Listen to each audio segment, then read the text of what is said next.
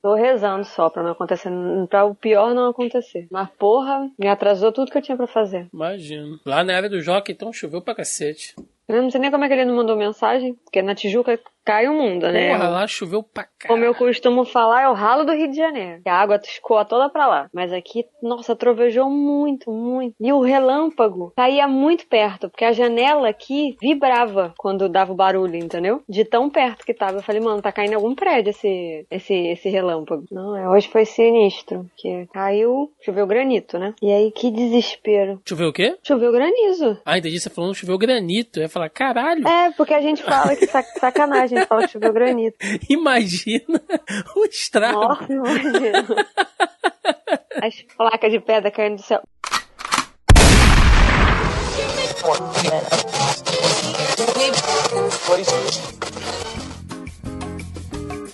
Você está ouvindo Zoneando, seu podcast de cultura pop, nerd e afins.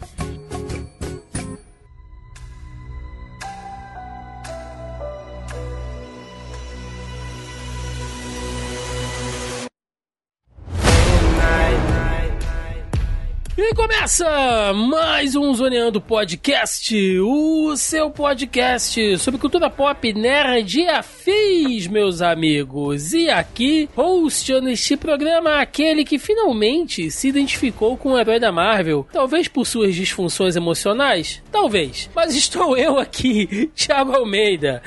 Juntamente comigo ele que não é o avatar de nenhum deus egípcio, mas de vez em quando presta oferenda com doses de Lexotan e conhaque, senhor Joaquim Ramos. Então talvez o que separe a gente do avatar é ter sido abraçado ou não na infância, né? o, só- o- o único erro foi não ter recebido amor, Joaquim. Exa- ali, né, o, o vampiro emocional do caralho. tá aproveitando do criança não recebeu amor na infância. Ai, cara, quase todos os filmes, tudo se resolveria com uma boa terapia, viu? 90% da Marvel seria resolvido com psicólogo.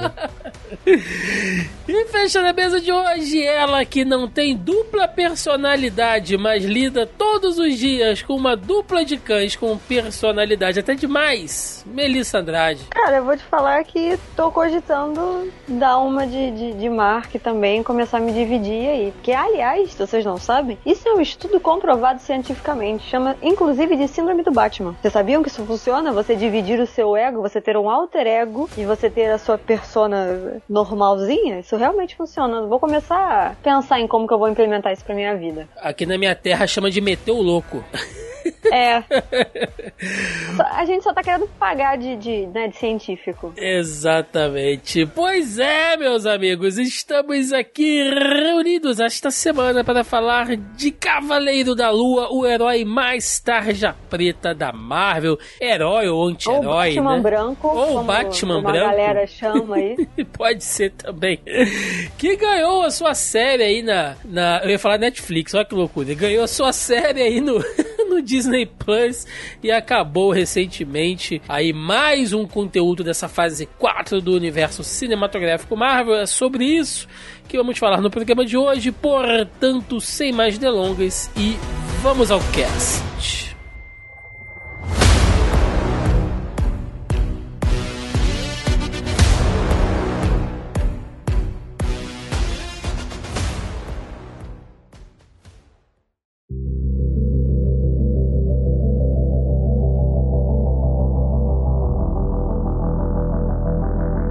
Amigos, Cavaleiro da Lua, né? Quem diria assim? Tem umas coisas, cara, que eu, que eu fico brincando comigo mesmo, no, no fundo do meu inconsciente, Joaquim. Que eu fico assim, já cara. começou a loucura, porque ele já tá conversando com ele mesmo. Não, tá é, não, né? isso aí é loucura pura. Loucura Já pura. começou aí? É, tarja preta. Porque eu fico pensando assim, se o Thiago, de, sei lá, 10 anos atrás, encontrasse com o Thiago de hoje e falasse, bicho, saiu uma série do Cavaleiro da Lua, mas eu ia dar tanta risada que eu não, não ia precisa acreditar. voltar tanto isso não.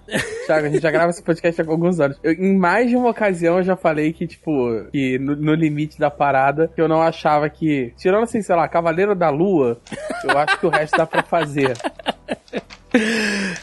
Cara. Eu acho, eu acho que já teve um papo desse. Não, com certeza. Não, eu tenho certeza. Eu Quando muito saiu o Cavaleiro me da engano, Lua. Em algo, não, não. Quando saiu, não, vocês não estão entendendo. Em algum momento, nos anais da história deste podcast, eu muito não me engano, eu já ouvi o Joaquim falando alguma coisa sobre isso. Do tipo, ah, dá pra fazer tudo. Só não sei do Cavaleiro da Lua. Então, assim, Mas- não, mas em é isso algum falando. momento, Eu- um ouvinte já- mais ferrenho, um Denis É. Augusto da vida aí, vai catar esse áudio pra gente. Por favor, gente. Não, mas é, eu tenho certeza que eu falei isso em mais de uma ocasião. Do tipo, ah, o que, que vocês acham que vem por aí? Eu, provavelmente eu tenho, eu tenho. Provavelmente foi num daqueles episódios sobre as séries da Netflix. Uhum. Que eu, eu falando assim, ah, dá pra Se a gente for, talvez dê pra chegar num Cavaleiro da Lua, assim, que aí é a piração máxima tal, não sei o quê. E estamos aí, né, cara? Engraçado que esse ano saiu uma série do Cavaleiro da Lua e agora vai sair uma série só que é animada do Homem-Pipa na HBO Max. Então, gente. Cara, Thiago, a gente teve um. Não é série, não é animação. A gente teve um filme inteiro do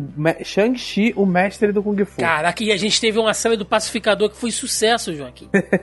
que tempo. com o John Cena. Que, com o John Cena de sunga branca. Eita. Tivemos um filme bom do Esquadrão Suicida. Gente, que tempos estamos vivendo, hein? Mas vamos lá, Né? gente. Cavaleiro da Lua, última série aí da Marvel que saiu. É, não vamos perder muito tempo falando do personagem fora da série e tudo mais, porque nós já gravamos aqui um Zoneando Podcast especial dossiê Cavaleiro da Lua, que foi a nossa edição 284. Então, vamos começar aqui diretão partindo do pressuposto que vocês já ouviram esse podcast, se você não sabe nada do personagem, vai lá escuta, porque é um episódio de condição sine qua non para vocês poderem participar desse aqui, tá? Então, partindo do ponto de vista da série, e aí é uma coisa que eu fiquei olhando e tal, para quem conhece um pouco mais da história do personagem, ou já leu alguma coisa dele, talvez assim, de muitos personagens do MCU que a gente já tenha visto, o Cavaleiro da Lua eu acho que foi um dos mais adaptados, cara. Adaptado no sentido de que todos os elementos dos quadrinhos estão lá, mas ao mesmo tempo é tudo diferente. É um recorte, É, né? é, não, é, eles deram uma, uma, uma, mini- uma amenizada de tom muito grande, assim. Inclusive porque toda essa questão dele é, é bem mais. É bem mais sombria. Ele tem uma questão. Em muitos tempos ele tem a questão com dependência de drogas. Ele é um cara muito mais atormentado e tal. E ali eles dão uma pegada, talvez até um pouco mais leve, assim. Em vários Ah, momentos gente, no tem um momento que a gente cômico. não tem o. A gente não tem um homem, um homem de ferro alcoólatra, a gente também não teria um Cavaleiro da Lua dependente químico, né? Sim, justo. Não, é, sempre foi o, o- aquele. O, o, o porquê que eu falei assim, ah, o Cavaleiro da Lua é o que eu acho que vai dar menos chance da- de funcionar, porque, né, e- ele pega pesado e tal. Uhum. Assim, ele até por. Principalmente naquelas. Perdão, eh, Thiago, me lembra o nome daquele selo Marvel Knights. Sim. O Marvel Knights, eles pegam bem pesado, eles metem bem o pé no, no acelerador ali com eles. Sim.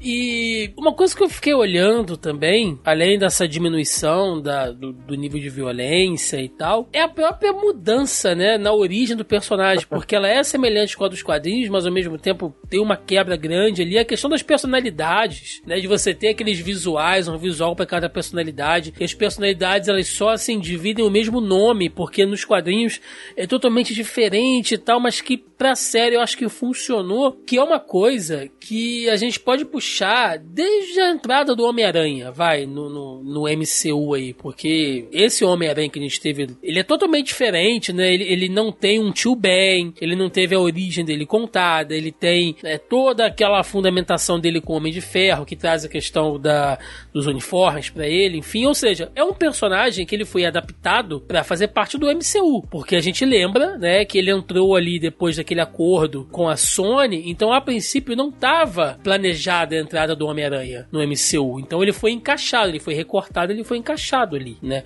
E agora a gente já tá vendo algumas reclamações referentes, por exemplo, pela nova Miss Marvel, Mel, que a galera já tá reclamando dos poderes, da origem dela e tal, e isso é uma coisa que a gente vê Já explicaram isso 20 mil vezes. Pois é, e, e é uma coisa que a gente vê com o Cavaleiro da Lua também, que, gente, MCU não é quadrinhos. Não tem como as você querer igual. Tem uma dificuldade de semântica muito grande de você entender que inspirado ou baseado em não é igual a. A gente já falou isso várias vezes. Baseado em quer dizer que você tem algo, né? Você tem uma obra ali literária, seja quadrinhos ou livros ou que seja, ou um- até um jogo de videogame, como base. Você tem aquilo ali como base para você fazer uma transmídia, ou seja, você vai tirar aquilo ali da mídia original e você vai transpor aquilo para uma outra mídia. Você não vai fazer exatamente o mesmo serviço de um para o outro, né? De A para B. Você vai fazer uma adaptação porque aquilo ali tem que se encaixar melhor naquela mídia na qual ela está sendo feita. Seja um jogo, seja uma série, seja um filme. Você tem que fazer uma parada direita, porque ela tem que caber dentro daquela linha ali, dentro daquela produção, daquela, da- daquele meio de comunicação. E a galera fica muito com isso na cabeça, né? A gente zoou isso no podcast passado, né? Quando a gente é, gravou sobre o Doutor Estranho 2, falando sobre isso, falando que a galera que, ah, galera que lê quadrinho, não sei o quê, do tipo, ah, eu sou o crítico do muito crítico quadrinho.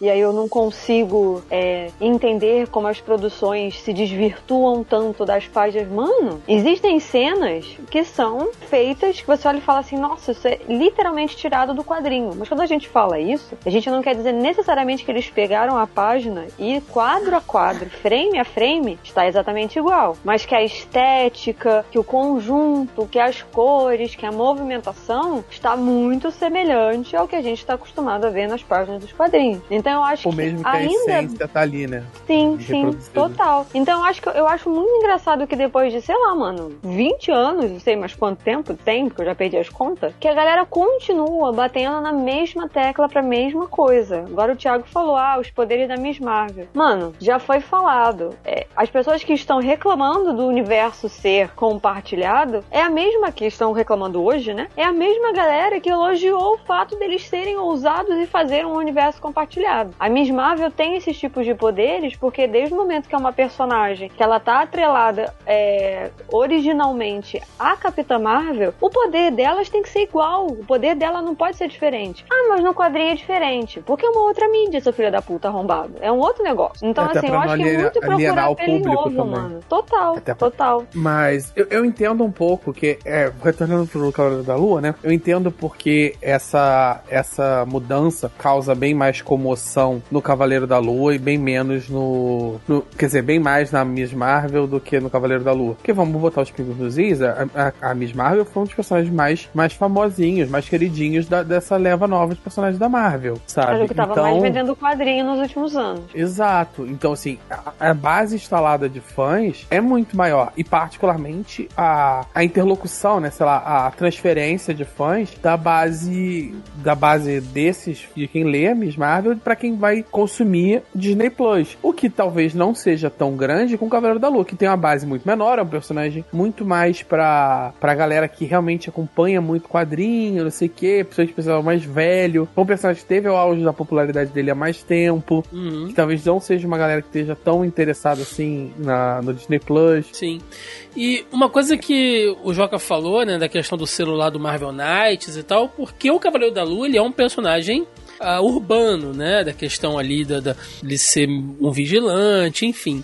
E aqui a gente viu ele mais na pegada meio mística, meio religiosa e tal.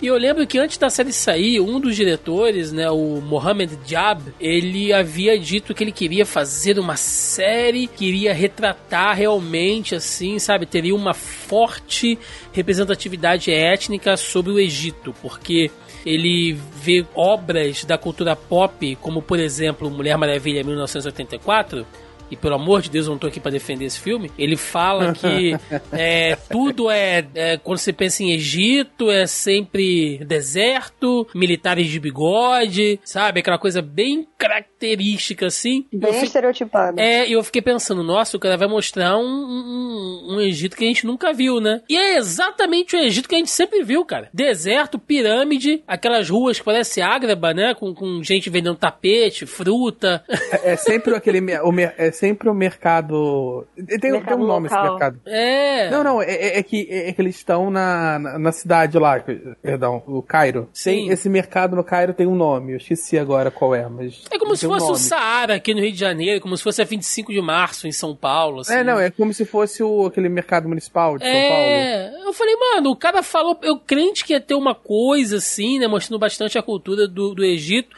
Inclusive, o, o Egito só começa a aparecer na metade da série, porque a princípio antes Não, tá passando na Inglaterra, cara. Falou, porra. Não, e outra, né? Vamos combinar que se, se você quer trazer representatividade sobre o Egito, o último lugar do porra do planeta Terra é cabo do, do, maior, do maior espólio pirata da, da, da humanidade, que por acaso muraram e chamaram de museu. Exato. É, é, literalmente um museu que foi obrigado pela, pela corte internacional a botar uma placa gigante escrito que aquilo ali, que, aquele, que o acervo do museu é, é, é, é, é, é- é causado por anos de ocupação, é, dominação étnica, dominação cultural e, imperial, e, e avanço imperialismo sobre o mundo, imperial sobre o mundo. Ele literalmente tem uma placa na entrada do museu. Se a gente tá falando sobre consciência étnica, não é ali que você deveria usar pra mostrar, né? Pois é, eu não Não, entendi. vai ver que de repente o maluco queria de fato fazer um negócio e ele conseguiu fazer, e aí? É, Mas ficou mal. Nunca saberemos.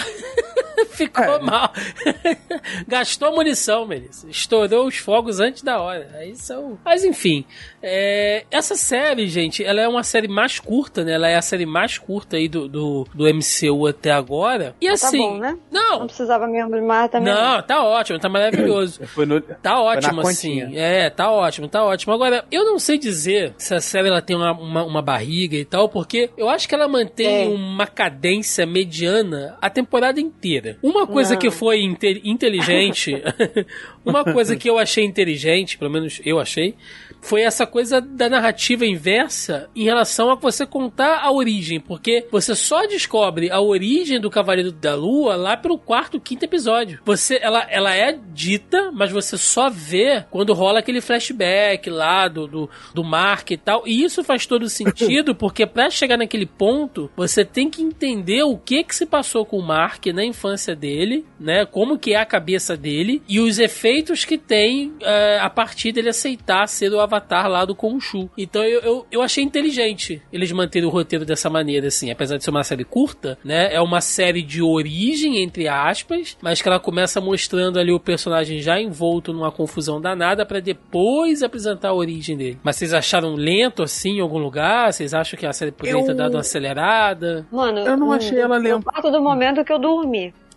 Se eu dormir sem sono, tipo, eu simplesmente dormir, tem algum problema. Algum problema pra mim, tá? Pra mim tem. Mas assim, eu É. acho. Eu ainda fiquei pensando nisso, porque quando saiu, a gente chegou a comentar em off, né? Que a galera tava. Eles tinham liberado pra imprensa assistir quatro, quatro dos seis episódios. E a gente comentou, eu falei, mano, quatro dos seis episódios é muita coisa. Você praticamente abriu pra imprensa, né? Assistir a série inteira antes, antes do lançamento. E assim, e muito antes do lançamento. Se pá, duas, três semanas antes. E eu falei, gente, mas. E aí depois que eu comecei a que eu tava assistindo, né? Porque eu não assisti episódio a episódio. Eu esperei a série terminar, eu assisti o primeiro episódio, e aí esperei a série terminar e assisti os outros que, que faltaram. E aí eu fui entender por que, que eles fizeram isso, né? Por que, que eles deram essa quebra. Porque a quebra de, obviamente, não explanar tudo antes da hora, né? E, e poupar a galera de spoilers e tal, tem isso também. Mas tem do próprio lance da narrativa, porque assim, eles começam de uma maneira muito bem, muito bem feita, que é aquela coisa da dúvida, que é você não sabe o que, que o personagem tá passando, porque nem o personagem sabe o que, que ele tá passando. Então, tipo, o cara é sonâmbulo? Será que ele é um assassino e ele mata as pessoas de noite? É por isso que ele se acorrenta no poste que tem na- no apartamento? É. Por que, que ele fala desse jeito? Por que, que a mãe não responde a ele no telefone, saca? Eu achei Tem legal essa- essas, essas, esses pontos de dúvida, né, no início, assim. Eu achei É, bacana. e isso. aí do tipo, o primeiro episódio, o primeiro episódio e o segundo, né, eles ficam nessa, entendeu? E aí quando aparece o personagem do Mark, e eles ficam brigando e tal, eu entendi aquilo ali, né? Mas é uma parada que eles repetem muito, eles fazem muito uso Sim. desse recurso várias e várias vezes. E aí do tipo, gente, beleza, já entendi que são duas personalidades conflitantes, é, as duas querem tomar posse do, cor- do corpo, entre aspas, né? Tomar posse, assim. Querem dominar ali, querem ser a, a personalidade que tá em, em, destaque e tal, mas você não precisa ficar repetindo isso, entendeu? E aí eles ficam naquela e não sei o que. E aí aquilo ali geram conflitos bobos, pelo menos ao meu ver, né? Coisas que davam para ser facilmente resolvidas. E aí, assim, aí é um negócio que meio que vai se arrastando, entendeu? Eles não se entenderem, porque é uma questão muito. Eu não vou dizer que é simples, né? Mas é uma questão muito. Qual é a palavra? Não é simples, não é pequena, enfim. Uma coisa muito fácil, né? Leviana? Um ponto. talvez? Leviana, isso, obrigada, Joca. É uma questão muito leviana do tipo que é uma coisa que era eles sentarem pra conversar pra entender o que aconteceu. Mas em momento nenhum, uma coisa que eu, que eu acho que ficou faltando é que assim, eu não fiquei me perguntando, eu não sei se vocês ficaram se perguntando, e talvez isso seja uma falta, ao meu ver, pra série, é ficar se perguntando em que ponto houve aquela ruptura. Eu acho que em momento nenhum eles colocaram isso em xeque. Eu, eu tipo, acho ah, que. em que momento que. Ah, eles se dividiram. Tanto que quando eles começam a entrar nesse assunto, eu falo, tá, pera, mas que momento que foi esse que começou a entrar nisso de quem é o principal, ou como que isso aconteceu, ou saca? E, e aí a parada se estender por um episódio inteiro. Aí eu falei, óbvio, porque eu acho que se for parar pra pensar de uma maneira geral, o plot é muito simples. Sim. Ele é, É, muito sim. simples. Tanto que os seis episódios são suficientes e deu barriga. Ou seja, dava pra resolver em menos. Como a gente já falou antes aqui, dava pra ser um filme. Não precisava ser uma série. Eu acho que um filme talvez fosse ficar um pouco corrido. Mas eu concordo uma coisa com a Melissa, mas eu acho que eu sinto que talvez a diferença. Eu vejo a diferença num outro ponto. Que eu acho que eles podiam ter estendido um pouquinho mais a dúvida sobre a questão da personalidade do Mark. Se ele tava, se ele tava maluco, o que que era, se existia mesmo o Khonshu, o que que eu acho, se eu não me engano, é logo no, no, no início, é no segundo episódio ou logo no início do terceiro, se eu não me engano. Que aí ele já tá naquele, que ele vai naquele bunkerzinho, é no segundo, é no segundo. Que ele vai naquele bunkerzinho que ele tem os, os materiais dele, aí já tem a parada voando e não sei o que, e blá blá blá. E você já sabe que o Khonshu existe, que ele tem essa personalidade mesmo dele, e tipo, mais que. E isso meio que. res- E tem uma parada mística acontecendo mesmo, ele, ele não tá só surtado. E depois eles retomam, retomam isso é, em outro ponto, sabe? Pra- como se fosse pra você ficar na dúvida se ele tá insano ou não. No final ali do quarto episódio, se eu não me engano, quando tem aquela coisa do, do sanatório, né? E tipo, pô, se É, eles e a queriam retomar essa dúvida Início não era essa. se eles queriam manter essa dúvida se, se, se essa parada mística existe ou não, ou só tá na cabeça dele, eles podiam, eles deviam ter segurado isso um pouquinho mais tempo. Mas ainda assim, eu acho que o ritmo vai bem, assim. É, a parte que tem uma barriga um pouquinho maior é justamente essa parte do, do san- é, que eles estão no barco, né? Que eu Nossa, vejo a ali. parte do sanatório do barco, eu fiquei, meu Deus. Eu amei o Não, eu e eu tava odiando aquilo ali. Eu gosto, eu gosto desse dessa narrativa regressiva, né? Quando o personagem emerge dentro da própria consciência. É um clichê, mas eu gosto bastante. Particularmente é, me agrada. E eu acho que é interessante pra você conseguir, de fato, trabalhar o personagem. Além de que pra mim eu funcionou justamente porque é, o Oscar, o Oscar Isaac é muito bom ator. Então você tem um tempo pra ele poder trabalhar os personagens que ele criou ali. E isso fica interessante. Mas É, eu entendo que pode ser percebido. Mano, salva mano, total. Ele a Mas, série. carrega- ele carrega a série. Ele, ele, ele, saiu, ele saiu dessa série pra fazer fisioterapia. Porque ele saiu com lordose dessa série, cara. Porque ele carregou real, assim. E aí eu concordo com a Mel quando ela diz que tem alguns recursos narrativos que. A, a- princípio você acha, nossa, né, que interessante, porque traz aquele mesmo sentimento de confusão que o personagem tá tendo ali, pra você ter aqueles apagões que ele tem, mas depois isso prejudica, principalmente no final, a gente fala um pouquinho disso mais, mais pra frente, é, mas sim, eu acho que é muito repetitivo. Agora, Oscar Isaac, meu amigo, brilhou de uma maneira assim, cara. Nossa, eu, eu acho que se a gente Não, for pegar da última leva de personagens da Marvel, é ele e a Elizabeth Olsen são dois caras que compraram os personagens assim e falaram: vamos fazer o nosso melhor, cara. E ele mandou muito bem. E essa coisa da Vamos gente. brincar. Justamente pelos dois personagens terem esse problema da insanidade, também dá muito mais margem de manobra pro ator poder demonstrar Sim, sim, sim. o que sim. ele vem fazer. O que não tô tirando mérito dos dois, porque se você pega um ator ruim, fica uma bosta, Sim. sabe? A gente tem milhões de exemplos de. É o de- cara de mau ser ah, overaction da maneira correta, né? Dele surtar, dele É. pirar, mas fazer aquilo de maneira que, que tem a ver com o personagem. E aí, já que a gente já tá focando nessa questão do Mark e tal, é, eu já penso assim, eu achei que a, série começou lenta e eu gostei, cara. Assim, aquele episódio que mostra ele criança e, e, e, quando ele desenvolve o Steven pelo trauma que ele passou, né, de ter perdido o, o irmão, e como aquilo é um, uma tragédia dentro da família, como aquilo destruiu a mãe dele, como aquilo destruiu toda a família dele, e que ele cria uma uma personalidade, né? Pra, pra, meio que se proteger e tal. E aí você já liga no episódio seguinte, que é o episódio lá do sanatório barra mundo espiritual, que o Steve tá reconstruindo tudo, né? Tá relembrando de tudo e tal.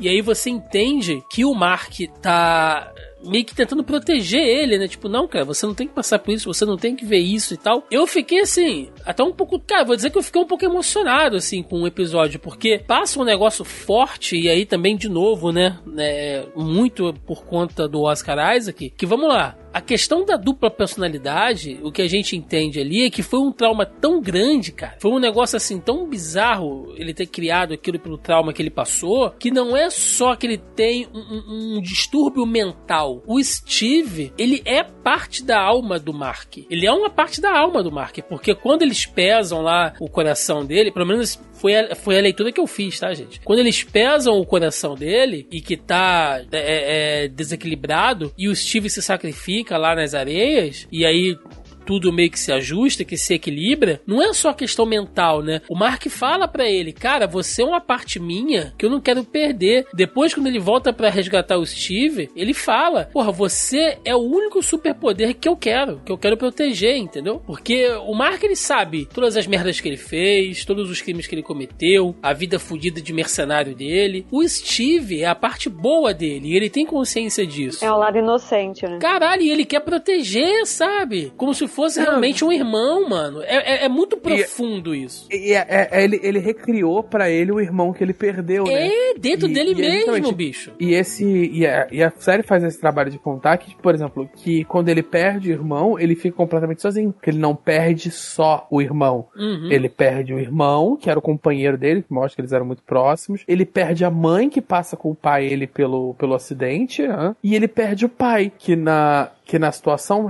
é, decide acolher a mãe. E ele fica completamente sozinho. Então ele recria dentro dele o irmão que ele perdeu. Sim. O irmão. E não só o irmão que ele perdeu, mas o irmão com a mãe presente, sabe? Sim. Então, assim, ele não é só a questão de, de a inocência dele e tal, mas sem o Steven, ele fica completamente sozinho de novo. E, a, e, e, ele tem consciência disso, né? Isso é, isso é muito demais, assim. Outro personagem que brilhou também, eu acho, né? Foi o vilão. Lógico que poderia ter dado muito mais espaço, mas uh, acho que o Ethan Hawke, ele, ele entregou aquilo dentro da proposta, até pelo tempo de tela que ele tinha. E o Arthur Arrow, ele conseguiu ser um personagem na série melhor do que ele foi nos quadrinhos a vida inteira.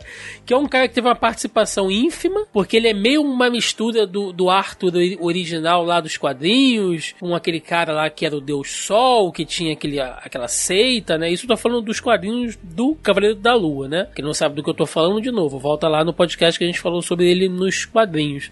Uh, e o Arthur, ele é o tipo de vilão mais perigoso de todos, que é o vilão que tem convicção, que ele é, uh, é a mesma coisa que o Thanos foi, é a mesma coisa que o Killmonger foi. Não é o cara que quer, que, entre aspas, né, só quer dominar o mundo, só quer ficar super rico. Também, né? É, ele tem uma convicção e aquilo pode chegar ao ponto de que se ele tiver que se autodestruir para alcançar aquilo ali, ele vai. Ele acredita realmente que ele tá fazendo um bem, ele acredita realmente que ele tá sendo um líder generoso para aquelas pessoas que estão seguindo ele naquele culto doido. E você vê que a coisa chega no, no ápice quando eles finalmente conseguem trazer a Amit, né, uh, de volta. E ele fala para ela: Olha só, eu sei que eu sou um cara desequilibrado. Se eu puder te servir com a minha morte, vai lá. Tipo, caralho, você fez isso tudo e agora você de boa se ela te matar. E ele tá de boa porque ele acredita naquela merda, cara. E não é, não é um blefe, né? A série Não. faz bem o trabalho de contar que não é um blefe. Ele não tá pagando pra ver. Você não vou fazer aqui meu negócio, porque aí ela vai vai ver que eu tô repetindo. Não, não. Ele de fato, ele chegou ali e falou assim, é isso. Eu, o que eu precisava fazer era libertar ela, porque é, é- é- ela é, é a personificação né, máxima dos meus ideais. Uhum. E se eu morrer aqui, é isso, né? Eu já cumpri o que eu tinha que fazer. E literalmente ele tá de boa. Eu acho que o que torna o vilão dele mais interessante é justamente que ele, é, ele não é. Ele tá errado, mas ele não é hipócrita no que ele tá almeja, sabe? Uhum. Ele de fato acredita no que ele tá fazendo, apesar do que ele tá fazendo ser uma merda. Eu acho que isso torna o vilão muito mais interessante, sabe? E a Marvel, principalmente nos primeiros filmes, ela tinha muito essa questão de fazer o vilão com altos ideais, mas pra ele poder ser um vilão e tal, e, e comprar essa ideia de heroísmo clássico, ele precisava ser hipócrita, na hora da verdade ele, ele desiste e tal. E, todos esses filmes da fase 4, eles têm tido vilões com convicções mais, mais sólidas, né? Uhum. Mesmo, por exemplo, no Shang-Chi, quando o pai dele se arrepende, a convicção dele não muda. Ele, ele se arrepende ali, do, ele percebe que ele estava errado, mas ele não muda a convicção dele, sabe? Apesar de tudo que aconteceu. Você vai ter a, a própria Feiticeira Escarlate, etc. Personagens com convicções sólidas, sabe? Então eu acho isso dá muita dimensão pro personagem. E além do mais, aquela, aquele, aquela sandália de vidro, puta que pariu, né? Não, aquilo ali. Cara, que, que- nervoso aquele troço. Imagina, que delícia andar com aquilo ali, cara. Não, o, o efeito do, do. da sonoplastia, quando ele ia pisando e fazendo crack crack, cara, me dava um desespero. Porque você sabe que tá quebrando e tá afundando na carne, né, cara? É. É, é. Ai, Não, cara, eu acho que o, o vilão, ele, além disso que vocês falaram, né, eu acho que ele é muito perigoso porque ele tem seguidores, ele tem discípulos. Então, tipo, é muito complicado. Se a gente for parar pra pensar nos outros vilões, de uma forma em geral, eles tinham alguns asseclas, mas poucos, né? Tinha, sei lá, o Thanos, por exemplo, tinha aquele, aquele, aqueles quatro lá, né? Tecnicamente, aqueles Thanos tinha um outros- exército imenso, né? Não, um exército, mas com aquele cachorro louco, certo? É, não, é, é porque é, é, não- é, fica meio off-screen, né? Nunca dá tempo de tela pro exército Thanos, mas tecnicamente é história que ele tem uma armada gigantesca, né? A favor dele. Não, beleza. O Thanos tem aquela galerinha, o Ultron tinha os robôs que ele mesmo criou, né? É, mas assim, os outros vilões eram, são sempre vilões singulares, né? Os vilões do Homem-Aranha são um, um vilão só, o Homem de Ferro lutou com um só, o, o, né, o Capitão América tinha um caveira vermelha que tinha os nazistas do lado dele, mas não eram todos, né? Porque mostra que ele chegou a matar uns soldados ali no meio. Então, assim, no caso do Arthur, é muito complicado, porque ele tem pessoas comuns, civis, e eu não tô falando de pessoas com superpoderes, né? Ou que tenham re- vários recursos, alguns até têm, mas são civis que caíram na lábia dele, e porque ele ajudou de alguma maneira também, e que se converteram, né, entre aspas, e que se converteram a essa ordem louca de que a Amit vai salvar todo mundo, a deusa vai vir, vai fazer, vai acontecer. Então, assim, ao meu ver, é muito mais perigoso, porque você pode encontrar um desses, olha só, e, qualquer relação com o nosso governo atual é pura coincidência, você pode encontrar um desses em qualquer lugar, entendeu? É. Qualquer pessoa que falasse um ai do Arthur, porra, você não sabe quem é a pessoa que tá ouvindo. O maluco pode te pegar, dar uma paulada na cabeça e te levar lá pra ser julgado. Não, e, e eu só quero deixar claro aqui que a Melissa citou vários grupos aí de apoio aos vilões e ela é, ignorou a, a gangue do agasalho do Gavião Arqueiro, tá? A gente tem que deixar Puta, é aqui verdade. Esse, esse grande Mas grupo. eles eram pouquinhos também, gente, ó. Ah, Então, mas É porque eles, são muito estilosos, eu deixei pra lá. ah, cara, eles são pouquinhos, mas dão pano pra manga, vai. Ai, A É, culpa é sua que vendeu essa piada.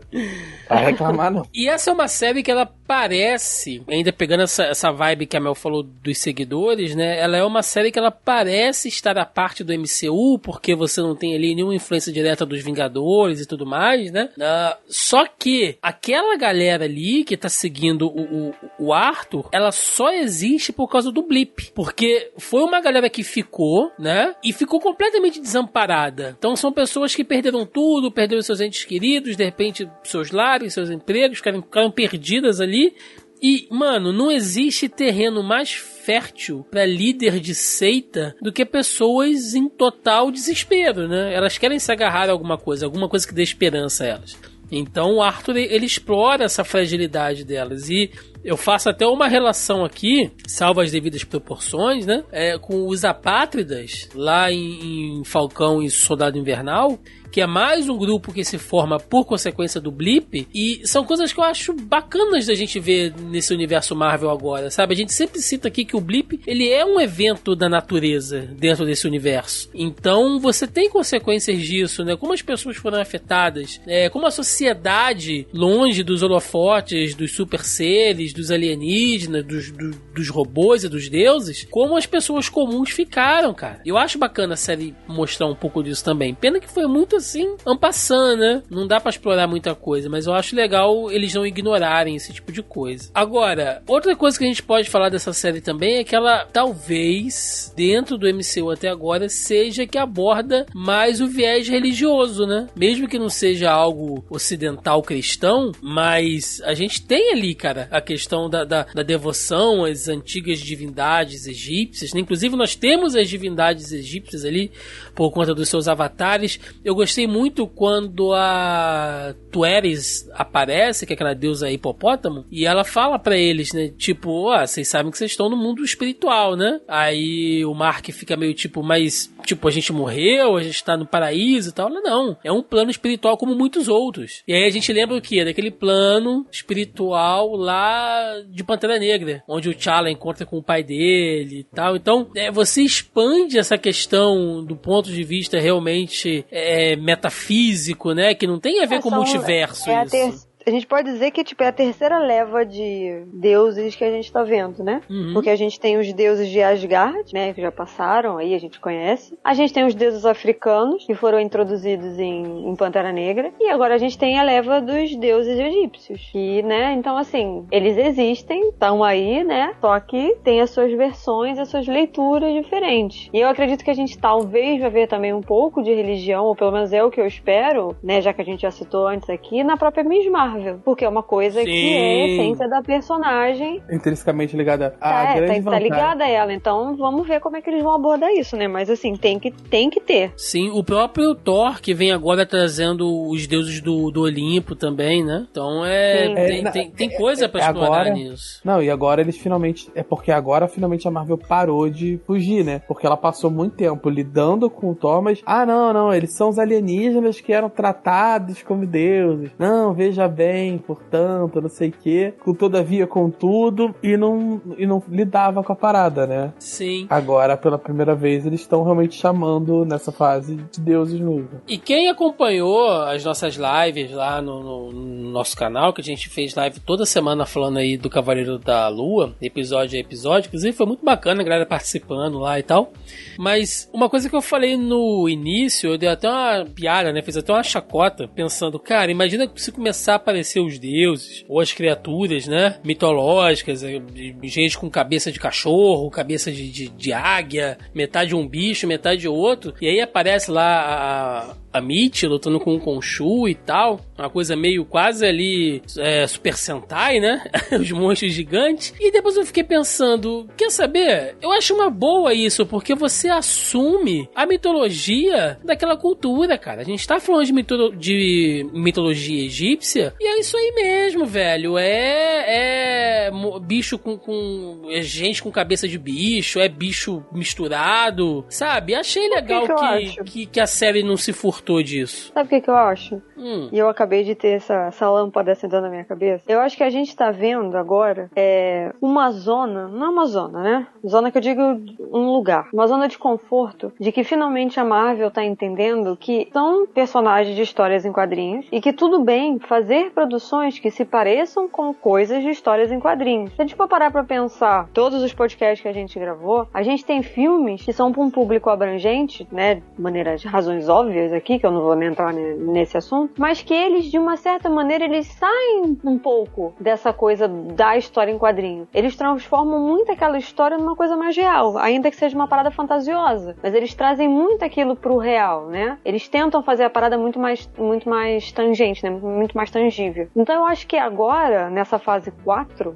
de uma forma em geral, é, com Eternos, Shang-Chi e tudo, eles de fato estão abraçando, entraram nessa zona de que estamos falando falando de quadrinhos, usamos como base histórias em quadrinhos, então as nossas produções mais e mais têm que se assemelhar de uma maneira estética, né, aos próprios quadrinhos. A gente viu isso com a luta de dragão e Shang-Chi. A gente viu muito isso em, em, Eternos, né, que tem uma coisa muito, é uma estética de quadrinhos, apesar de que tem uma, uma identidade própria da, da diretora, mas ele tem uma estética muito própria de uma coisa que a gente vê em, em Marvels, por exemplo, né, é. uma coisa de quadrinhos. E o agora próprio... eles estão abraçando mais essa coisa de uma forma mais estética do tipo, somos quadrinhos, não dá para não dá e não tem razão a gente ter vergonha disso. Então, beleza, vamos, vamos aceitar, o... vamos só aceitar. Doutor Estranho também, ele abraça, é, ele, ele é muito mais, o primeiro filme é muito mais tímido com a magia, né? Ele fica jogando, não, veja bem, é a joia, é uma metafísica Sim. aqui difícil de entender. É, esse não, loucura. É runa, é rex, é maldição, é profecia. É um minotauro. Minotauro. É, então assim, assim, eu me, me irritava, isso eu já reclamei várias vezes, principalmente no tocante ao Thor e tal, não sei o quê, que é a ausência de culhão, o perdão da expressão, a ausência de culhão da Marvel, de coragem, de assumir que ela é, que, estão, que tava fazendo filme de super-herói, sabe? E toda vez que ia citar deuses ou magia, ficavam num beija bem, meio ficção científica lá, mas a gente também... Eu sabia que mais ou menos... É, mais ou menos, calma, veja bem, né? Contudo, todavia, portanto, mas agora também, é, é, há de ser convicto também, o Star, eles prepararam o terreno para tá. Agora, o público que tá mais de 10 anos acompanhando a Marvel já aceitou um monte de coisa, já consegue aceitar. No início tinha muita. A galera ficava muito catando pelo em ovo, sabe? De, de lógica de quadrinho. Uhum. Ah, mas por que que quebrou todos os frascos? Não sei o que. Por que, que não é só fazer um novo? E etc. Pô, cara, por que tá dizendo. Por que o filme tá dizendo, caramba? Só vai. Porque não foi você que escreveu, seu arrombado. É, assim, aí agora também a galera aceita com muito mais facilidade. Então, ah, por que, que os deuses não se meteram? Ah, porque eles tinham um pacto de não se meter. Tá bom, é isso, ok. É Sabe, isso, se fosse lá no início, a galera talvez criasse muito mais problema. Sim. Ah, então se esses deuses existem, não quer dizer que as outras religiões estão erradas e esses são os deuses criadores. Não, agora existe deuses e é isso, acabou. E já que a gente entrou nessa questão do, dos avatares e tal, né, e a gente ainda não falou dela, temos que tirar um tempinho aqui para falar sobre a Layla, que eh, vamos lá, né, a série não tem um elenco muito grande, então os personagens têm bastante tempo de tela e não tem assim tantos personagens pra gente citar, só o Oscar Isaac que faz três, né? Então, não, a gente não precisa Falando em tempo de tela, né? Não é, cara, pois é. E eu gostei do personagem da Layla, achei também que ela é baseada ali na Marlene, lá dos quadrinhos, que diferente diferente dos quadrinhos, ela não é a, a, a mocinha ser salva, sabe? Ela é porradeira, ela vai pra linha de frente. Isso ela, é maravilhoso. Ela é, ela é inteligente, ela sabe se virar, ela não é uma artista marcial ninja, mas ela sabe se virar, cara. Ela é meio Indiana Jones, sabe? Eu, e não só, ela, é, ela não é só inteligente, ela não é a com perdão de, de falar mal de um filme. É, ela não é. Ah, ela é a donzela em perigo que é super inteligente numa linha a, a boa menina inteligente feminina em contraponto ao machão, resolve tudo,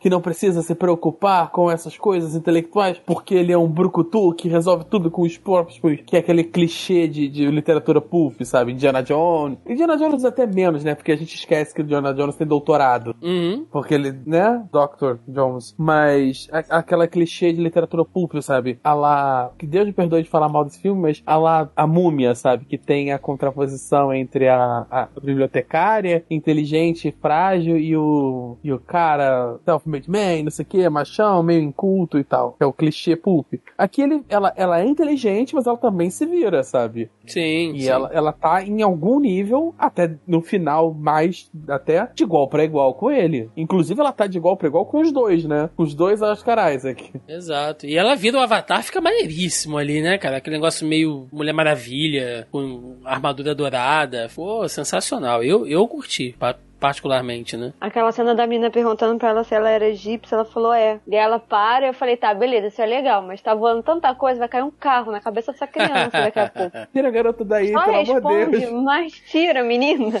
tira ela daí e fala, não, sim, beleza, mas se, se, se, protege aqui. Pois é. E aí, antes da gente ir pros comentários aqui da, da galera e depois para as considerações finais, é, eu queria puxar, é, eu queria puxar dois pontos ruins aqui da série. Um é o nível de de computação gráfica, cara. Eu sei, é uma série, o orçamento é um pouco mais modesto, mas meu amigo, teve horas que aquele Conchu ficou um bonecão do PlayStation 2, cara. Aquela transformação do Cavaleiro da Lua com aquela roupa que parecia uma borracha e depois vira tecido e a cabeça do Oscar Isaac flutuando ali, cara. Velho, os caras economizaram muito aí, muito efeito. Aquela luta final do Conchu Eu com tenho a Mitch. reclamações, eu não tenho só essa. Cara, Cara. aquilo. Não, na boa, aquilo ali é Power Ranger dos anos 90. Não, cara. não, se fosse Power Rangers tava bom, porque eram era os caras vestidos, Joca. Era mais real, era efeito prático. Ó, não, é muito. Assim, eu entendo é que eles quiseram prático dar. no um- fundo verde, né? Sim. Eles que, eu, eu entendo que eles quiseram dar uma sensação de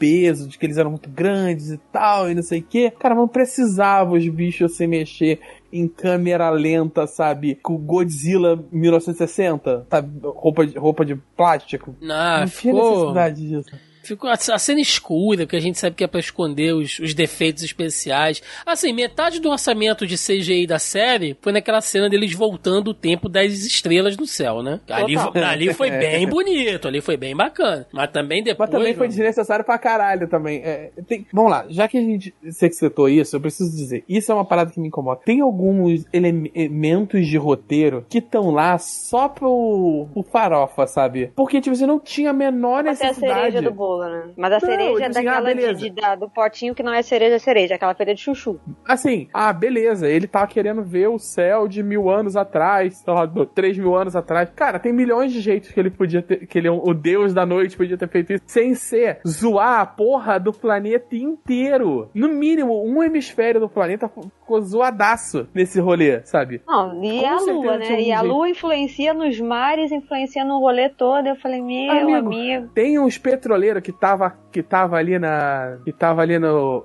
Perdão, fugiu o nome do mar ali que banha o Egito, mas aquela região ali do Mediterrâneo, que tava ali no Mediterrâneo que ficou zoado. Ah, amigo, a rota foi pro cacete. Pois é, não, Jesus, cara. Outra coisa também que achei sacanagem, vamos lá, né? Aquele recurso que a gente falou lá dos, dos apagões do Mark, quando ele virava o Steve e tal, e vice-versa. No começo da série, eu falei, cara, isso é bacana porque traz a sensação de confusão pro espectador. Pá, legal, interessante. Mas se eles usarem isso como muleta pra poder dar uma resumida em algumas cenas, vai ser bizarro. E os caras fizeram isso na luta final. A gente não vê a luta final do Cavaleiro da Lua contra o Arthur, cara. A gente não vê. Porque não foi nenhum dos dois. Sim, mas ele apaga e acabou. O cara aparece Então, ali caído no pé falar? dele. Eu já vinha. O que eu acho da, da série é o seguinte: eu vou, eu vou realmente resumir aqui pra não me estender pro Thiago não querer matar a gente. Depois eu preciso trabalhar aqui também.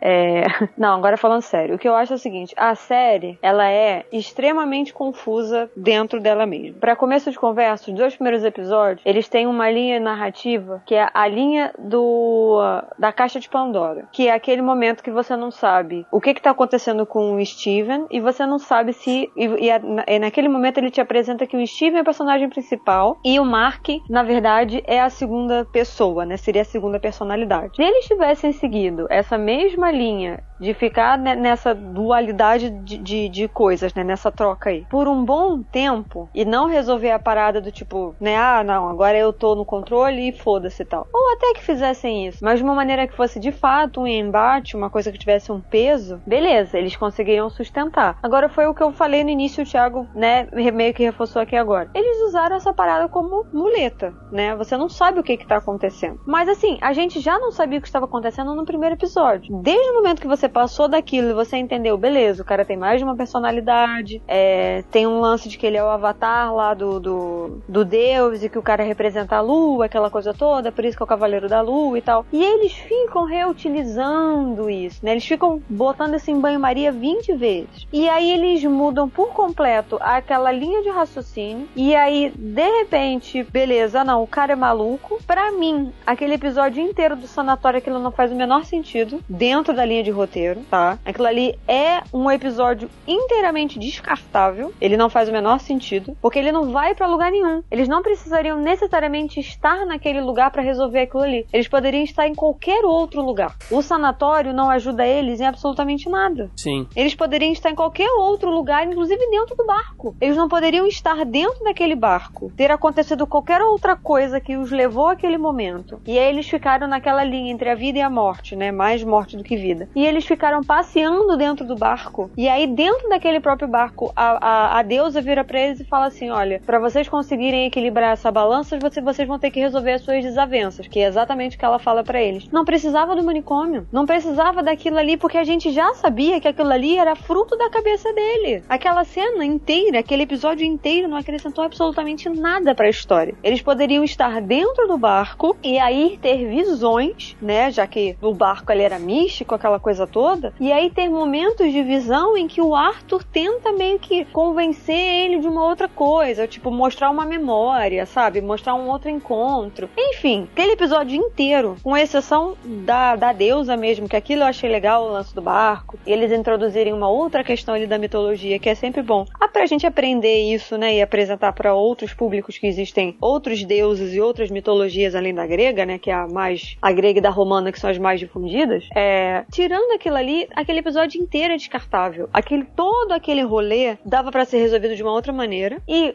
quando eles começam com esses blackouts, né, com esses apagões, e que um vira pro outro e fala, foi você, e o cara vira e fala, não fui eu, e eles continuam prolongando aquilo ali, a gente já via que o negócio não ia terminar bem. Termina, foi o que o Thiago falou, a gente não vê a luta. Mas se você for parar pra pensar, a gente quase não vê luta, luta de fato, Uhum. nessa série inteira. Se a gente tem, acho que, três lutas pontuais, é muito em seis episódios. E a luta Acho dos que- deuses é um Super Sentai B. Cara, é, é- é saca- até sacanagem chamar de Super Sentai, considerando a qualidade botei um B. técnica que, Eu botei um que, B. eu- que, eu- Eu não que a maioria tanto. deles tem. Eu botei um B. Eu não xinguei tanto, é um B. Então vamos lá, gente. Vamos ler aqui os comentários dos nossos queridos ouvintes lá do grupelho do Zoneando Podcast. Sim, se você está ouvindo esse programa e ainda não faz parte do nosso grupelho, só você entrar aí na postagem do programa no nosso site, no zonaí.com.br. Logo abaixo é o player, tá lá o link para você fazer parte do grupo. Ou você procura aí no Facebook Zoneando Podcast, que vocês nos encontram também.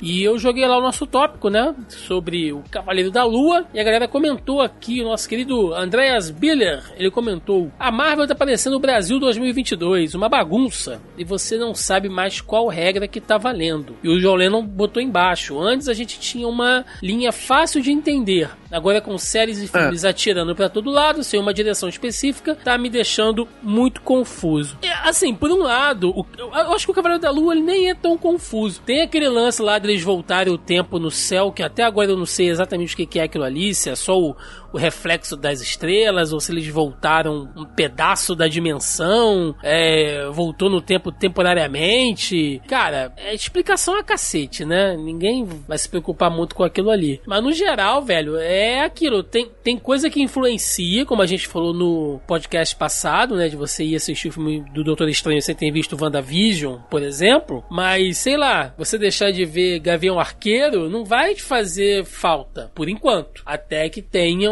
um, um conteúdo que a base tenha sido estabelecida ali, com o retorno do Rei do Crime, né? A introdução da, da, ah, de um novo personagem. Então, velho, não tem jeito, tem que Talvez se, a acompanhar. gente, talvez se a gente tiver um, Home- um Rei do Crime no Aranha 4, talvez faça falta ter visto. Sim. Mas nesse aspecto. Meu querido Cláudio Colangelo comentou aqui: em geral, eu gostei da série. O Oscar Isaac carregou nas costas com uma atuação incrível. A história não fecha e deixa mais perguntas do que respostas. Queria saber de vocês onde o Cavaleiro se encaixa nessa, nessa fase da Marvel. Cláudio, eu particularmente eu acho assim, concordo contigo, o Oscar carregou a série, mas é uma história muito independente, sabe? Eu acho que se não tiver mais nenhuma referência a ele, de boa, acho que a série, o, o MCU segue tranquilo. Mas se ele viesse futuramente, tem que ser pro cenário urbano, cara. Eu quero ver o Cavaleiro da Lua ali, sabe, de repente interagindo com outros personagens. Eu não sei se eu quero ver um filme ou uma segunda temporada dele, mas de repente uma participação dele com o Demolidor, com o não, Justiceiro. não vai ter segunda temporada, não. Eles já avisaram que não vai ter, não. É Então, então acho que participações ali pontuais acho que seria bacana, cara. É só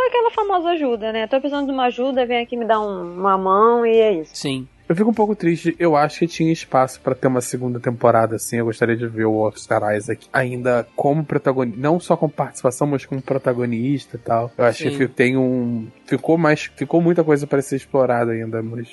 Enfim. Nosso querido John Lennon, vocês acham que esses personagens da série solo vão culminar em uma formação dos Vingadores? Novo Capitão América, She-Hulk, Cavaleiro da Lua, tirando os que vão para os Jovens Vingadores? Cara, alguns claramente sim. a gente vai ter um, uns um novos Vingadores com esse é, novo Capitão América. Isso com certeza. Agora, alguns aí eu não sei, cara. Eu não sei. Sinceramente, a gente tem que esperar essa fase 4, porque essa fase 4 ela é muito assim de. Ela é igual a fase 1, né? É de você juntar a galera, apresentar origens. Então tá, tá meio cedo ainda pra saber. É, é seco o que eu vou dizer, mas não tem, não é baseado em nada especificamente. Mas eu sinto que a fase 4 ela tá indo em duas direções específicas, né? Um de refazer os Vingadores e tal, ter essa nova geração dos Vingadores, e o outro de uma formar uma espécie de Vingadores Dark, né? Brincando com Vingadores Dark, fazer uma é, é verdade. uma união de, de- uma união de heróis místicos, sabe? Que vai pra esse lado mais mais bom, místico mesmo, né? E Sobrenatural. E tem meio que os Thunderbirds sendo formados ali, né? Os Thunderbirds? Não, os Thunderbolts. Thunderbolts sendo formados e tal. Bom. É, nosso querido Everton Chagas, a única coisa que eu via na série era Steven, Mark e Layla. Eu, eu mesmo e Irene. Mas no geral eu curti a série. boa É referência. isso, É, boa, boa referência, Everton. Ah, o Joleno fez um ranking aqui de séries dele. Inclusive, a gente tem que fazer isso um dia, cara. O- Eu, eu ainda não tenho meu ranking de séries da Marvel por enquanto. Vou esperar acabar a fase 4. Mas ele, ele colocou o Gavião Arqueiro em último. Eu não colocaria em último, cara. Eu gostei da série do Gavião Arqueiro pra caramba, assim. Mais do que eu achei que eu fosse gostar, sinceramente. É, o Robson Franklin, pra mim a série foi bem equilibrada. Vi pessoas reclamando que queriam mais ação e ação, não querem mais saber de profundidade dos personagens, só o básico, porradaria. E isso esta série mostrou, profundidade tanta que desenterrou duas personalidades. Mas é, cara, é- ela, ela é uma série que ela tipo, eu acho que ela tem a proposta, Robson, de contar uma história fechada, sabe? E isso é uma coisa que a gente perdeu até nos quadrinhos. Eu falei sobre isso lá nas nossas lives. Eu sinto falta, às vezes, de pegar um quadrinho onde é o, o Hulk, ele vai, sei lá, sentar a porrada num alienígena que caiu na Terra e acabou, sabe? Ou o Capitão Eu América. cansei de reclamar disso. Coisas que, tipo, eu quero um negócio que tenha começo, meio e fim. né? Eu não quero ficar lendo e- 20 mil arcos E pra nada. chegar no final da história e adivinha só, não chega no final da história. E não só isso, meu. Parece que tudo tem que ser a nova saga megalomaníaca de destruição do universo, sabe? E às vezes não, cara. Pode ser uma história simples ali, sendo boa. muito. É, sabe? Eu acho que o Cavaleiro trouxe um pouco disso. Mas Ah, O Cavaleiro ainda é uma saga gigante sobre a salvação do planeta. E com muita coisa em risco e tal. Ne- é, nesse aspecto, cara, ainda tá faltando um pouco disso. Nesse aspecto, quem faz um pouco melhor isso das dos séries da Marvel é o WandaVision, né? Que ainda é uma parada muito mais introspectiva da Wanda. é, o Gavião Arqueiro também meio- fez isso, não? O Gavião É, o Arqueiro. Gavião Arqueiro. A Márcia Correia comentou aqui: sabemos que não está previsto uma segunda temporada, mas considerando o sucesso que fez, o que acham? Será que o Cavaleiro da Lua volta? É o que a gente acabou de comentar, né? Acho que só como participação, Márcia. Eu adoraria ver Cavaleiro da Lua numa história com o Demolidor e o Justiceiro, cara. Ia ser um negócio literalmente muito doido, assim. É, Eu gostaria muito de ver a Layla com a Jessica Jones. Seria uma dupla. legal, legal. Seria uma dupla interessante aí. O André trouxe uma questão aqui, olha. Se o Steven pegou a Layla, o Mark seria corno dele mesmo? É, eles chegam a esse embate, né? Sim. Tem essa disputa entre eles aí. É, tá aí, cara. Mas aí o chifre é interno, no caso, né? Ele nem aparece. Ah, e pra fechar, o nosso querido Davi Paiva jogou aqui uma sequência, olha. Antigamente o pessoal se dividia entre Edward e Jacob. Agora se divide entre Mark e Steven. É, acho que exageraram com aquele conceito de Mark apaga e quando volta a si, todo mundo já levou uma surra. A gente comentou isso, inclusive na luta final foi muito paia terem feito isso. Ah, com o perdão do trocadilho, se há algum tipo de Oscar para seriados, o Oscar Isaac mereceu o troféu. Atuação incrível, concordamos também. E para fechar, é, o Davi traz aqui: pelo menos os Eternos tinham uma desculpa para não ter interferido no mundo dos super-heróis. Qual foi a desculpa dos deuses egípcios? Egípcios para ficarem de braços cruzados enquanto o universo e o multiverso virava é, de pernas pro ar. Eu acho que nem é desculpa, Davi. É uma coisa que não afeta o plano deles, sabe? Tanto que eles, eles já agem aqui através dos avatares como observadores mesmo. E a impressão que dá é que os deuses egípcios meio que deixaram esse plano. Eles já não são mais cultuados como antigamente, então eles vivem lá no, no sei lá, lá nos campos de Osíris, né? Enfim, onde quer que seja, e eles não, não querem mais saber da, da Terra. Então, se tem Thanos, se não tem, que se lasque, né? Eles citam que eles tiveram uma guerra interna para decidir se eles iam intervir ou não. E o lado de não intervir ganhou. Então, assim. Sim. É democrático. Falou um plebiscito. Eu só acho que naquela hora que ela quebrou o chat lá do, do Conchu, eu quebrava todos os outros. Não sei é, quem são. Mano, quebra logo tudo. Ah, o caos. Não sei o que, que fizeram, não sei o que, que fizeram, não sei quem são, mas se a gente tá numa guerra, estamos precisando de ajuda, a gente resolve depois. Não sei quem são essas galera. Depois a gente vê. Porque eu até ia procurar, porque certamente certamente alguém já destrinchou essa cena, né? Com todos ali no, no Shabbat, ali no negocinho, né? Naquela mini. Aquele mini. É, como é que é o nome? Sempre esqueço essa palavra em português. Puta que pariu. Ah, é. Receptáculo. Uhum. No cada um, né? Eu, alguém já com certeza deve ter feito, tipo, ah, esse é o deus tal, esse é a deusa tal, entendeu? Eu, eu queria procurar, porque eu fiquei muito curiosa olhando, porque eu queria saber quais eram, né? Porque quando aparecem essas coisas assim, eu sempre conto quantos tem. Não me perguntem por quê, tá, gente? É uma mania que eu tenho. Então quando aparece, eu sempre conto tipo, ah, tem, sei lá, 12 não sei o que, tem 8 não sei o que. E tinham 10 dentro daquele negócio. Eu falei, mano, 10? Quem, quem é essa galera? Que, que merda que essa galera fez, saca? Mas eu saía quebrando tudo. Melissa é só pela zoeira. Falou que tu não dá conta, mano. Vamos lá, então.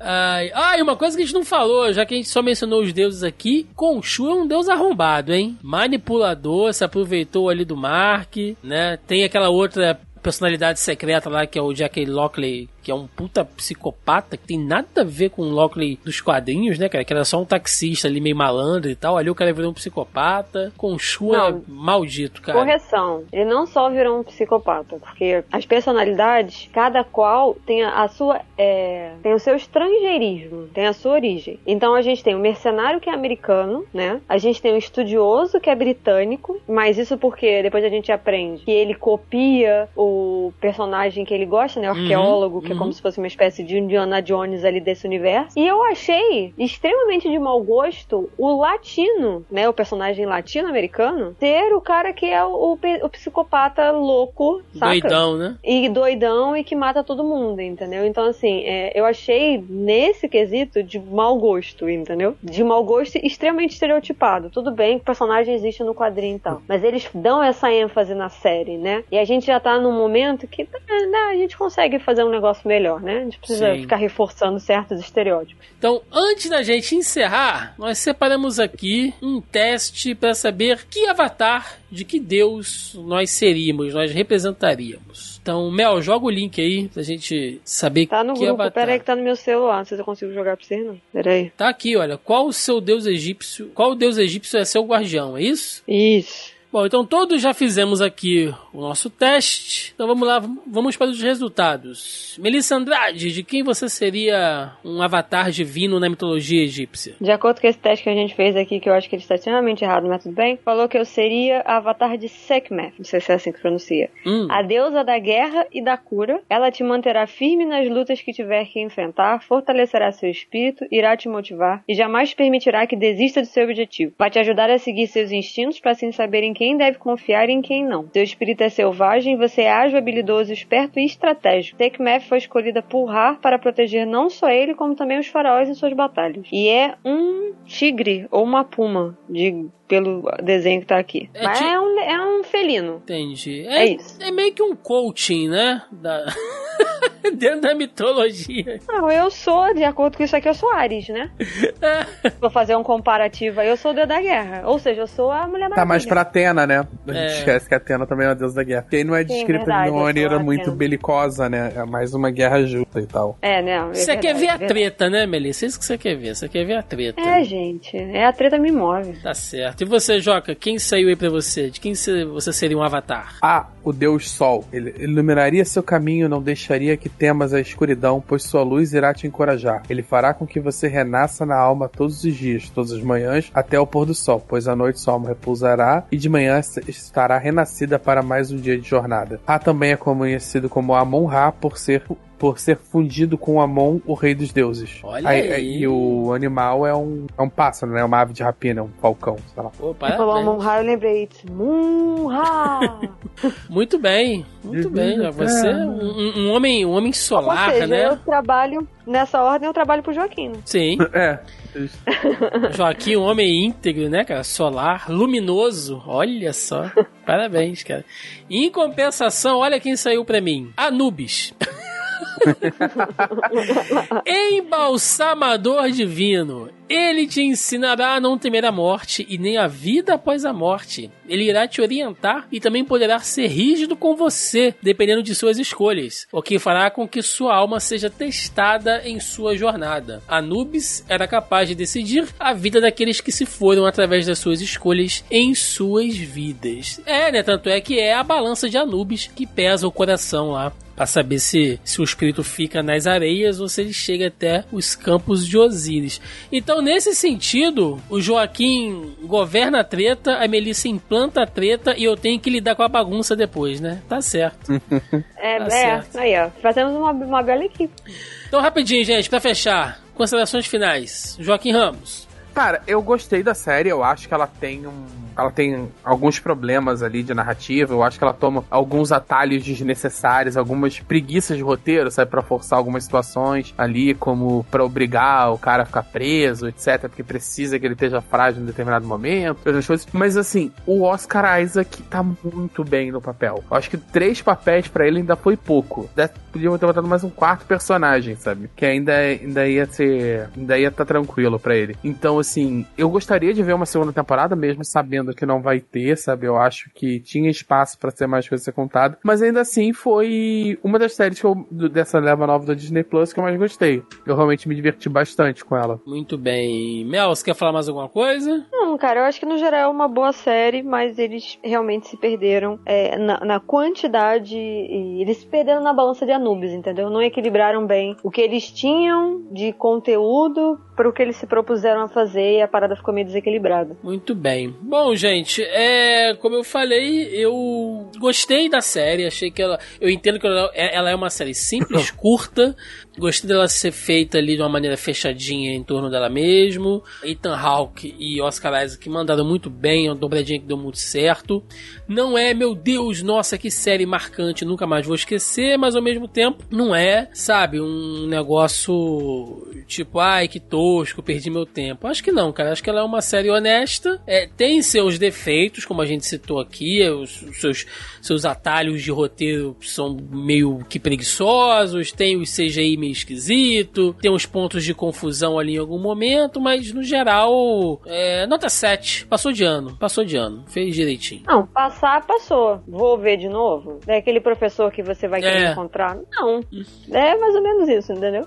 É isso aí, gente. Vamos lá, vamos pro encerramento. Vambora!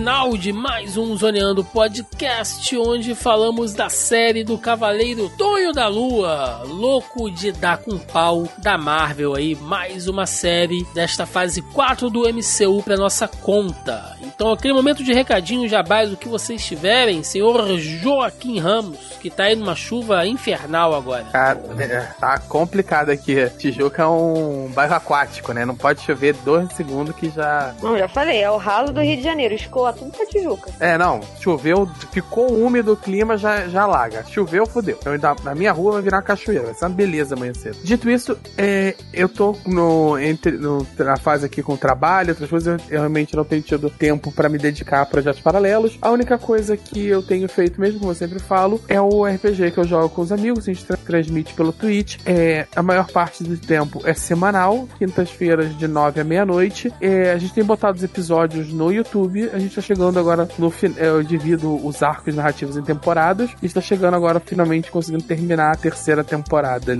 lá. É um RPG de super-heróis com um mundo, pró com um mundo próprio que eu criei. É bem divertidinho ver os jogadores, os piores heróis da Terra resolveram as paradas do jeito mais confuso possível. Muito bem. Melissa Andrade, você? Bom, seguimos sem, igual o Joaquim, mas eu estou sem projetos paralelos aí. É, o site está parado, eu continuo sem computador. Para quem não sabe, eu tô sem computador, então por isso que as lives na Twitch pararam também. Eu tô sem computador aí desde novembro. Não sei com o preço das coisas como estão e eu desempregada quando poderei comprar um computador para voltar com as lives. Mas enquanto isso, eu tenho feito reviews curtinhas lá no Instagram, falando das coisas que eu tô consumindo, livros, séries, filmes. Então quem quiser, cola lá no Instagram, é It's Melissa BZ. Tem lá todos os destaques bonitinhos dos filmes que eu tô assistindo, das séries. E é isso, por enquanto, né? É o que estamos aí, que eu tô sem saco de sentar pra realmente fazer crítica e tal. Talvez eu pensei numa ideia nova hoje, mas não sei. Tem que pesquisar, dar um pouquinho aí antes de colocar lá a prova, mas por enquanto é isso aí. Muito bem. Gente, recadinhos de sempre. Vamos lá. Primeiramente, né, mais uma vez, se você ainda não faz parte do nosso grupelho do Zoneando Podcast, tá marcando bobeira, o link tá aí. Logo abaixo o player no nosso site no zonae.com.br, vai lá na postagem do podcast que você encontra o link por lá, ou vai diretamente no Facebook e joga lá na sua busca Zoneando Podcast que vocês nos encontram também. Fora isso, estamos nas principais redes sociais, estamos no Twitter, no Instagram, no YouTube, onde continuamos, além dos nossos vídeos regulares de análise, reação, brincadeiras, dicas e tudo mais, estamos também com a nossa live semanal com as notícias mais estranhas e caóticas da cultura pop do Mundinho Nerd, todas as quintas-feiras. Eu, Carol Tibi Martins, Marcelo Delgado e convidados lá toda quinta-feira, sempre muito engraçado, muito divertido. A gente grava lá uma hora, sabe, uma horinha e meia assim no máximo e é muito legal a participação da galera. A gente bate papo, conversa, dá risada. Participem lá, que é muito muito bacana. E também tá chegando aí agora é Obi-Wan e já já chega a série da Miss Marvel. Também faremos as nossas lives aí semanais acompanhando episódio a episódio das séries. Daqui a pouco chega aí também The Boys, que também funciona nesse movimento aí semanal. Vamos ver se a gente consegue fazer alguma coisa. Enfim, gente, conteúdo direto. Então sigam a gente lá também no canal do YouTube e no TikTok, Zona E Underline Oficial. Tô lá produzindo conteúdo também uma plataforma nova. Ainda não, mas vou, vou, vou fazer em breve. É isso, gente. Agora, deixe nos comentários aí a opinião de vocês. O que, vocês acharam de Cavaleiro da Lua, série da Marvel aí, fechando esta parte da fase 4. Queremos muito saber a sua opinião. É isso, gente. Ficamos por aqui e até semana que vem. Um abraço e até mais. Valeu! Tchau, tchau. Tchau, tchau.